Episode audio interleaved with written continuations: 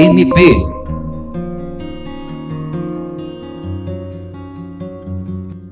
Em tempos de pandemia, muitas pessoas passaram a comprar pela internet. Além disso, as redes sociais requerem o uso de informações pessoais para a criação de perfil. Contudo, ao utilizar os ambientes virtuais, os cidadãos assumem um risco que nem todos estão cientes, e isso acaba ocasionando o crescimento de incidentes de vazamento de dados pessoais.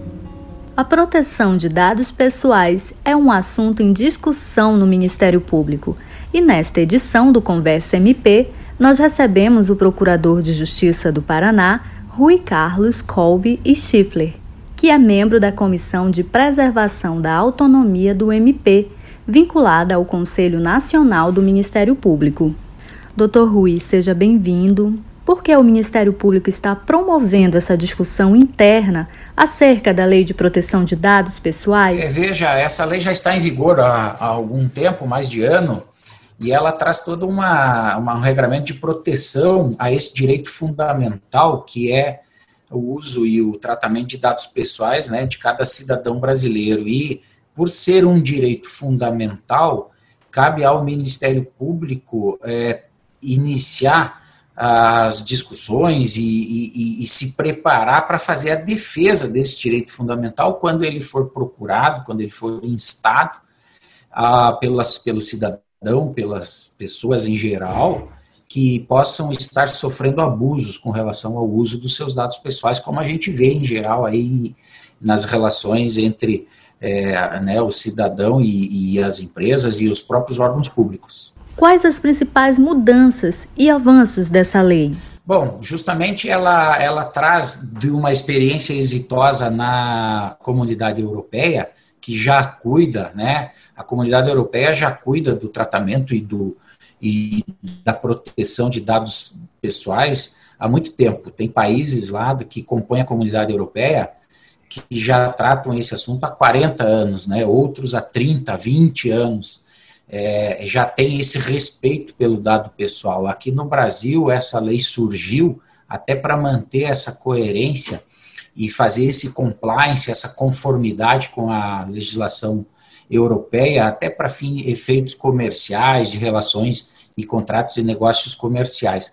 Então, ela traz essa discussão, esse, esse assunto para o ambiente jurídico social brasileiro, é, na ideia de que aqui no Brasil e no mundo está havendo um abuso no uso dos dados pessoais, sem que o cidadão, muitas vezes, inclusive, saiba que os seus dados estão sendo manipulados, que estão sendo feitos perfis é, econômico, perfil de saúde, perfil social, perfil político das pessoas, ou às vezes por um computador, inclusive, que colhe esses dados e faz um perfil, e a partir desse perfil, que pode ter dados errados, inclusive, a pessoa passa a perder acesso a um crédito, a um desconto, né, aumenta-se os juros no empréstimo pessoal em relação a ela.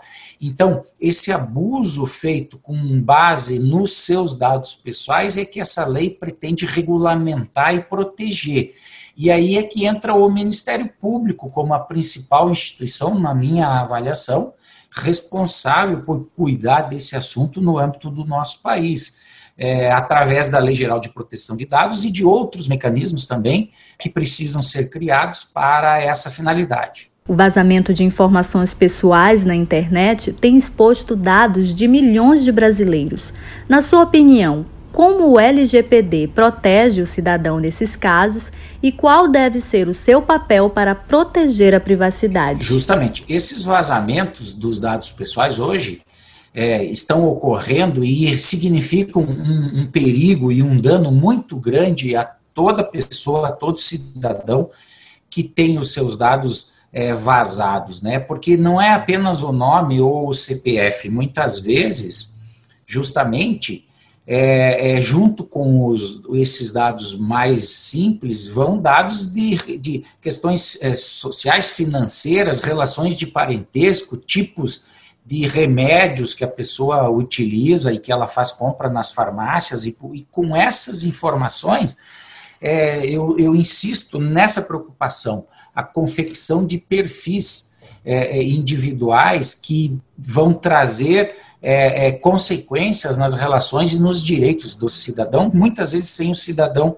saber. E um, um vazamento hoje expõe é, é, todas essas informações das pessoas, muitas vezes, inclusive, no submundo da internet, na dark web, na deep web, são vendidos, são repassados, podem servir para a confecção de, de, de cadastros ou de, ou de compras ou de negócios escusos, né, em nome da pessoa e ela não vai ficar sabendo ou vai ficar sabendo depois de um dano já causado. E a lei então surge para proibir isso, né? Hoje é, não há ainda uma uma construção na área especificamente de vazamento, na questão criminal, que parece que tem que ser pensado também, é uma, uma proteção e uma resposta ao vazamento nas áreas criminais especificamente. Hoje tem que se fazer toda uma construção para se chegar na esfera criminal de um vazamento, mas tem a questão da indenização. As pessoas hoje elas são, é, elas podem a partir de um vazamento exigir que, se, que, que quem vazou é, indenize os prejuízos que ela venha a ter. A dificuldade é muito técnica também, é você conseguir saber de onde vazou, de onde veio aquela informação, né? De, de qual é, banco de dados que não estava protegido, que não estava criptografado, por exemplo. É, se você conseguir fazer esse link, descobrir qual foi a origem do vazamento, você tem a, a, a possibilidade de buscar a responsabilidade civil dessa de quem contribuiu para esse dano, para esse prejuízo. Qual o impacto da lei para instituições públicas, como o Ministério Público Brasileiro? É muito importante. As instituições públicas elas detêm né, muitas informações do cidadão brasileiro. O próprio Ministério Público usa as informações, os dados pessoais, para poder cumprir a sua função constitucional, para poder a, a entrar com as suas ações, a, a desenvolver as suas atribuições os órgãos públicos em geral da mesma forma, né? O, o, podemos imaginar a quantidade de dados pessoais que uma área da saúde tem, a área da educação tem, né? As escolas municipais, as escolas públicas é, federais, as universidades, assim como toda a questão da segurança pública, os registros de, de fatos de BOs feitos. Então, esses dados pessoais em poder dos órgãos públicos sempre foram utilizados é, praticamente sem um controle. Agora, eles, na minha avaliação, eles podem também e deverão continuar sendo utilizados para o exercício e o desenvolvimento das políticas públicas, por exemplo, mas eles terão que ter um cuidado maior, né? Você precisa saber efetivamente é, a necessidade de manter algumas informações em poder dos órgãos públicos, das bases de dados, você, se você não tiver essa necessidade, você tem que excluir, você tem que limpar, você tem que anonimizar, você tem que cuidar com informações sensíveis, é, é, que são questões de saúde, dados de criança e adolescente, por exemplo, casos de idosos, é, informações que não podem ser é, é, vazadas em hipótese alguma. Então, os órgãos públicos vão ter um impacto, assim como todo o setor privado, né? mas os órgãos públicos, sem dúvida nenhuma, terão um impacto a partir da, da, da fiscalização do uso dos dados pessoais, é, com base nessa lei e com base nessa nova cultura de que o dado pessoal é meu, não é do órgão público, o dado pessoal é seu é a sua história, é a sua vida que está ali, os seus dados, a, tua, a, a sua verdadeira a, a fonte de informações suas, que são suas e não dos órgãos ou das empresas que colhem esses dados pessoais. E como são seus, eles precisam ser protegidos e você precisa saber efetivamente o que é que está sendo feito com os seus dados pessoais. Então, essa mudança de paradigma de cultura vai acontecer é, é, tem que acontecer com os órgãos públicos. Eu fico imaginando os mais de 5 mil municípios do país que detêm informações muito uh, detalhadas né, do, do seu cidadão, dos seus munícipes, de cada brasileiro.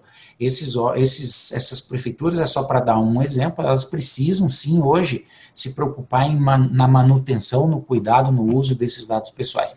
E claro que o Ministério Público, como um órgão público é, relevante, que usa e que protege o cidadão, ele também vai ter que se adaptar, também vai ter que cuidar do uso dos seus dados, é, de como ele usa e como ele armazena, principalmente, esses dados nos seus, nos seus bancos, na, na, na, nos seus sistemas é, de informação. Eu gostaria que o senhor explicasse sobre os principais pontos da proposta que vem sendo elaborada para regulamentar a lei no âmbito do MP, tanto em sua atividade finalística como na atividade meio. É, muito bem. É, houve todo já um trabalho feito no âmbito do Conselho Nacional do Ministério Público, tive o prazer de participar, indicado pelo, por um dos conselheiros, no âmbito da, da Comissão de, de Prerrogativas da Autonomia, de Preservação da Autonomia do Ministério Público, e esse, esse subgrupo, durante seis meses, fez um trabalho muito intenso, muito dedicado na ideia de criar uma, uma verdadeira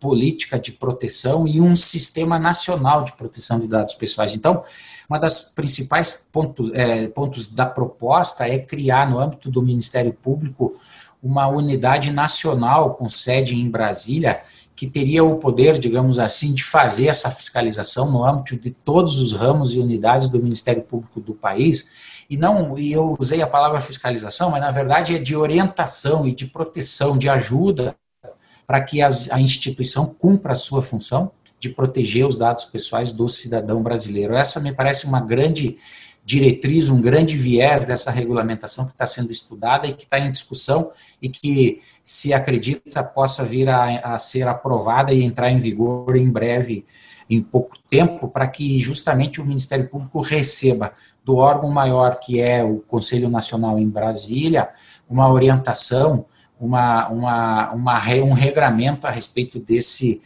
tão importante assunto.